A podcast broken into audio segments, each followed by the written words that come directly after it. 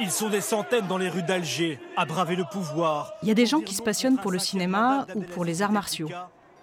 Moi, c'est l'Algérie. Alors attention, hein, pas l'Algérie dont on parle aux infos, mais plus l'Algérie comme dans la chanson d'Enrico Macias. J'ai quitté mon pays, j'ai quitté ma maison. Voilà, c'est le paradis perdu, celui que ma famille Pied Noir a quitté en 62. La vérité, c'est que je ne sais pas grand-chose de leur vie là-bas, leur vie de Français dans un pays colonisé. Avec ma mère, on n'a jamais trop parlé de ça. En fait, ce qu'elle m'a surtout raconté, c'est des anecdotes sur son enfance. Moi, je verrais plutôt que tu jettes un coup d'œil sur ces photos, qu'on les mette un petit peu par période.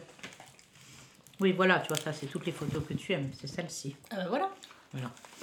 C'est Alger Plage, donc c'était juste en face de, de l'autre côté de la baie d'Alger, où on avait une maison qu'on louait, euh, que les, les parents louaient tous ensemble. Pendant les vacances. Non, non, non, toute l'année. Toute l'année, on y Ah allait oui. tous les week-ends. Je savais pas que vous aviez une maison euh, secondaire. Oh, une maison secondaire, c'était une villa. Je, je dois avoir une photo, je te la montrerai à un moment donné, je sais pas trop où elle est. Ce que j'ai aussi sur cette époque, c'est quelques bouts de légendes familiales et des photos de gens en maillot de bain. Vous faites quoi là, un barbecue? Un barbecue, tu vois, c'est les copains. C'est-à-dire que nous, on, vit- on vivait en tribu avec les copains. Avec les copains des parents et puis leurs enfants. Et A priori, ma famille se serait installée en Algérie vers 1850. Maman était née euh, à Oran. Mon arrière-grand-père était soit précepteur, soit assureur, en fait on ne sait pas. Et il serait tombé fou amoureux de mon arrière-grand-mère alors qu'elle avait déjà quatre enfants. Donc pour vivre leur amour, ils se seraient enfuis et ils auraient conçu ma grand-mère sous un pommier. en tant que directeur des archives euh, d'Alger. Mes deux frères et moi, donc nous sommes, nous sommes nés là-bas, euh, respectivement 46, euh, 48 et, et 50. J'avoue, cette histoire, elle m'intrigue un peu. Enfin beaucoup. En 20 ans, j'ai consacré au pied noir un mémoire universitaire, un rayon entier de ma bibliothèque, que mon mec appelle en se moquant le petit coin pied noir, Au printemps 1962, l'Algérie s'apprête à devenir indépendante. et un documentaire La guerre commencée sept ans plus tôt touche à sa fin. pour la télé. Mais en fait, mon problème, c'est que je suis née à Brest. Et que l'Algérie, je n'y ai jamais mis les pieds. 13 février, 22 février. En 2012, en vidant le bureau de mon grand-père, on a trouvé un journal de bord. Avec dedans l'année 62, les derniers mois de la guerre, jour par jour. 22 février. Alors c'est une partie. Non, attends, je te lis. Tu me dis si tu retrouves. Mm. À 18h, coup de fil de Suzanne. Je précise, c'est la nounou. Venez, on vient de tuer quelqu'un en face de la rampe Bugeaud. Geneviève, 12 ans, a assisté à toute la scène. Donc Geneviève, c'est toi. Une rafale est partie d'une auto qui passait. Un homme s'est écroulé. euh, un trou à la tête, tandis que la voiture continuait tranquillement son chemin. Commentaire. Qu'est-ce qui lui est sorti comme sang? Oui, c'est ce que je te disais, ça c'est des choses que j'ai parfaitement oubliées. Et ça t'a fait quoi de relire ça? Ça a été une claque. Je me suis dit, ah oui, il y avait ça aussi. Et comme j'avais beaucoup d'autres choses dans le genre, Et c'est à partir de là que ma mère s'est mise à parler. Mais comment t'as pu oublier ça? Ben, c'est ce que je te dis. Je pense qu'il y a plein de choses qu'on a oubliées parce que c'était trop violent. 17 mai, 17 mai, c'est bientôt, on va bientôt partir là. Quand l'Algérie est devenue indépendante, mon grand-père a été muté à Aix-en-Provence. 20 mai. 19, Ma mère avait 13 ans et donc euh, elle a suivi. 18, oui, d'accord, je suis. La soirée se passe à faire les valises, où nous mettons ce que nous avons de plus précieux. Zou embarque demain avec les enfants. Oui. Et cette phrase, ça m'a. Elle m'a perturbée parce que hum, je me suis rendu compte là-dedans, et même dans les phrases qui suivent, quand il dit Je suis content, ils sont partis, je vais plus craindre pour eux, que euh, n'a pas mesuré à ce moment-là, ou il a mesuré mais il n'en parle pas, c'était un être très secret, très pudique, euh, à quel point c'était dramatique pour nous, quoi. C'était. Moi, je me rappelle, je m'étais préparée, j'avais ramassé du sable d'Alger, j'avais mis dans des petites boîtes, j'avais été voir tous mes copains, chacun, on s'était échangé des, petits des objets, des petits cailloux, des petits objets en plastique, je ne sais quoi, que j'ai gardé, mais des années, des années, des années, des années, quoi. Est-ce que nous-mêmes, on n'a pas laissé passer ça? Est-ce que. Enfin, moi, je me rends compte qu'on était dans beaucoup de silence, quoi. Du coup, j'ai mieux compris pourquoi j'en étais là. À rien savoir de l'histoire familiale. À recoller les petits bouts, là, toute seule dans mon coin. Le départ d'Algérie, ce que je te disais, a été assez violent, assez. Et après, euh, après ben, il a fallu s'intégrer. Comme j'avais des parents qui, qui avaient une position euh, sociale. euh, euh, bon, mon père était directeur des archives, donc c'est vrai qu'il était en contact avec tas de gens. On pouvait. C'était un peu difficile de ne pas s'intégrer. C'était impératif de s'intégrer. Qu'est-ce que tu, qu'est-ce que tu penses, ou qu'est-ce que tu crois m'avoir euh, transmis de cette histoire-là? Ben, j'ai pas voulu te transmettre beaucoup de choses parce que hum, te raconter tout ça, c'était te raconter de, de hum, plein de joie, plein de bonheur euh, fracassé à un moment donné, euh, de la tristesse, de la violence, euh, les bombes, les attentats, euh, l'arrachement de, de- de- la terre natale, euh, tout ça. J'avais pas envie de t'encombrer avec tout ça. Voilà, j'avais pas envie du tout, du tout, du tout si tu veux, l'Algérie m'a donné un sentiment que l'horreur pouvait surgir de nulle part. C'est-à-dire que tu pouvais mourir en un quart de seconde, et ça, je l'ai appris très tôt. Je l'ai appris dans les rues d'Alger, je te dis, avec les fusillades, etc., avec les bombes, avec les gens euh, morts, avec les gens exécutés, euh, mitraillés, etc. Si tu veux, j'ai toujours eu ce sentiment que la foudre pouvait me tomber sur la tête tout le temps. Ce sentiment que le pire pouvait advenir absolument tout le temps, c'est quelque chose qui m'a toujours habité et qui m'habite toujours.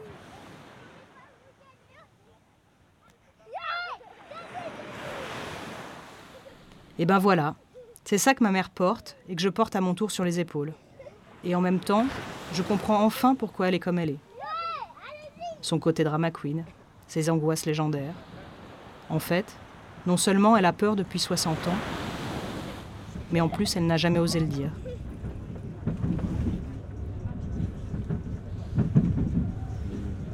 Stalingrad. C'est quand même un sacré truc cette guerre d'Algérie. Et encore, chez nous on avait un peu d'argent. Et puis il n'y a pas eu de morts ni de torturés.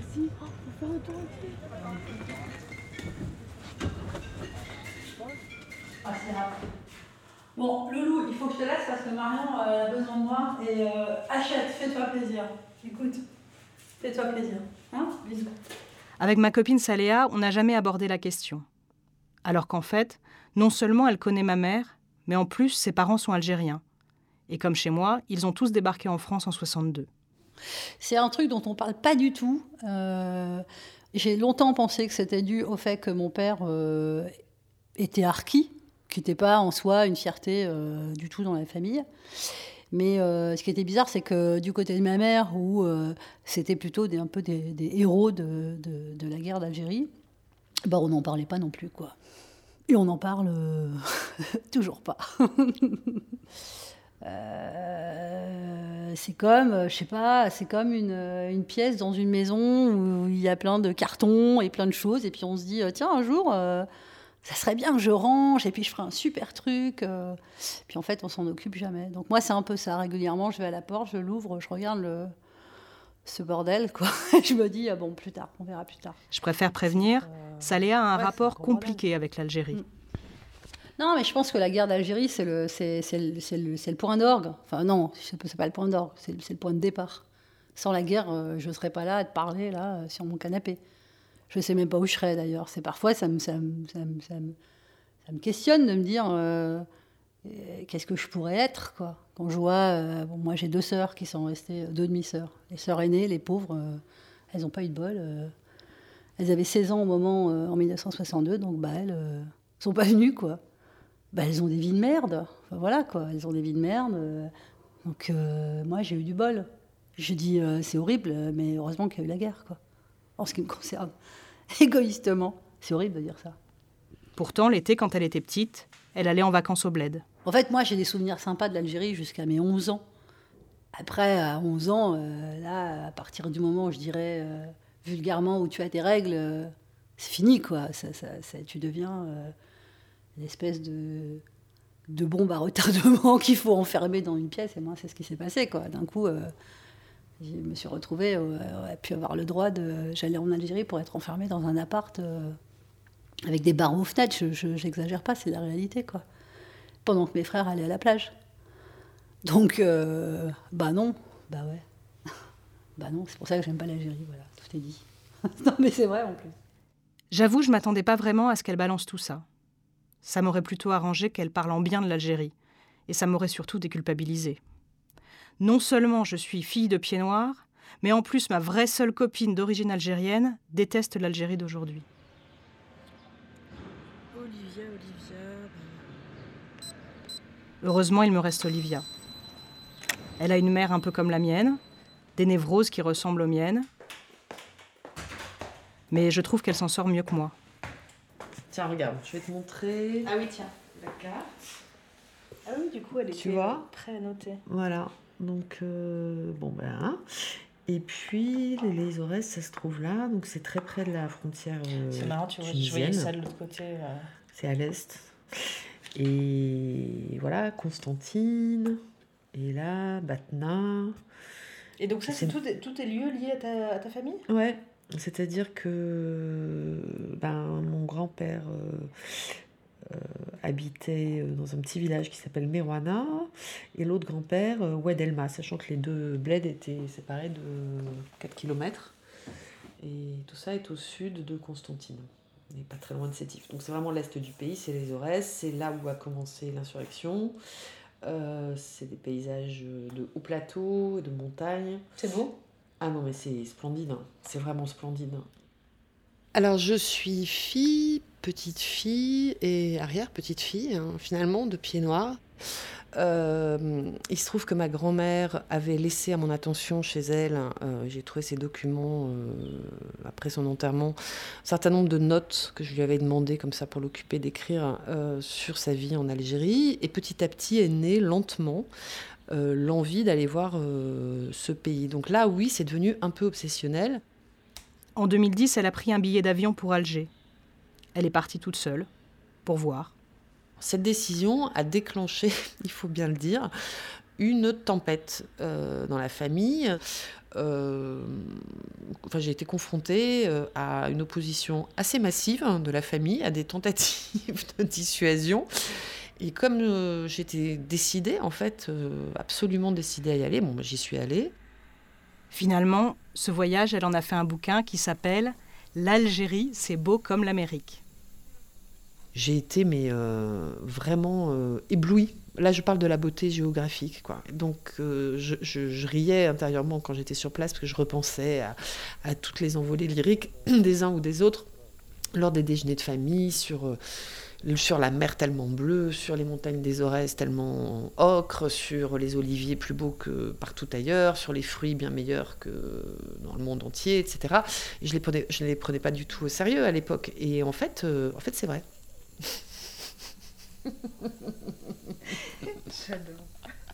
Le soir même, j'ai annoncé à mon mec que j'allais y aller, à Alger. Genre là, avant ou après l'été. Sans ma mère, sans mes filles, Ah bah là, le voyage, pour ça, ça va, ça va te faire du bien. toute seule, que- ou à la rigueur avec lui. Voilà, non, non, mais fais-le. Je, je vois pas ce qui t'en empêche, en fait. Bonjour à tous. Le printemps sera-t-il algérien Nouveau vendredi de mobilisation sur l'autre rive de la Méditerranée? Je me suis toujours trouvé un tas de bonnes raisons pour ne pas faire ce voyage. C'est un peu risqué, j'attends que mes filles soient plus grandes. En 2007, ma mère est retournée à Alger pour la première fois depuis 62. Tu sais, ce que j'ai vécu là-bas, c'était un truc extraordinaire, c'est la mémoire du corps. Elle m'a annoncé ça sans me proposer de venir. C'est-à-dire que je me trouvais dans des endroits où je ne, je ne ressentais rien, et tout d'un coup, il y avait mon corps qui m'arrêtait. Elle a fait le voyage avec une copine algérienne que je ne connaissais pas, une fille qu'elle avait connue dans le boulot. Je ne reconnaissais pas. Puis à un moment donné, je marche, je marche, je marche. Elle me dit, mais tu sais où? Je dis, bah, écoute, je crois que c'était l'entrée euh, numéro 3, donc il faudrait que je regarde, etc. Puis tout d'un coup, je regarde pas du tout les entrées. Je regarde les fenêtres, je dis, c'est celle-là, c'est les deux là. Et toutes les fenêtres étaient pareilles. Mais c'était celle-là, je savais que c'était celle-là. Et donc on est monté dans, dans l'étage et ça m'a été adorable parce qu'on a frappé euh, à la porte et on est tombé sur une dame euh, qui habitait là. Il parlait pas du tout français. Et elle lui a expliqué que j'avais habité là et que est-ce qu'elle aurait la gentillesse de me laisser rentrer, etc. Donc elle a dit oui. Et je suis rentrée et là j'ai j'ai tourné la tête, j'ai tourné la tête sur la gauche vers ma chambre. Et là j'ai été, mais j'ai reçu la baie d'Alger comme ça. Et c'est ça m'a Je ne dis pas que ça m'a brûlé la rétine, mais c'était tellement une, une vision qui était ancrée en moi cette baie d'Alger absolument magnifique, sous le soleil, brille, avec la mer brillante, enfin c'était splendide. Et là, Samia était en larmes. Et d'ailleurs, elle a pris toute une, toute une série de photos. Il n'y en a pas une qui est lisible, parce qu'elle pleurait tellement que tout était tremblé, que j'ai eu aucune photo de cet appartement, que j'ai retrouvé en l'état d'ailleurs.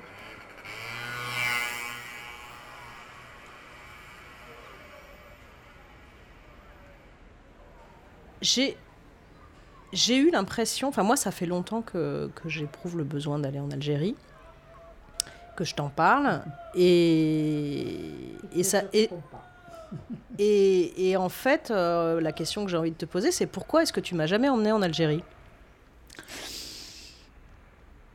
Je vais te faire une réponse un peu bête. L'Algérie, c'est à moi. Bon, ça, au moins, c'est dit. C'est mon secret, c'est mon, c'est moi, c'est voilà. Et bien sûr que j'ai eu envie de t'emmener en Algérie, mais c'est vrai que j'y suis retournée seule.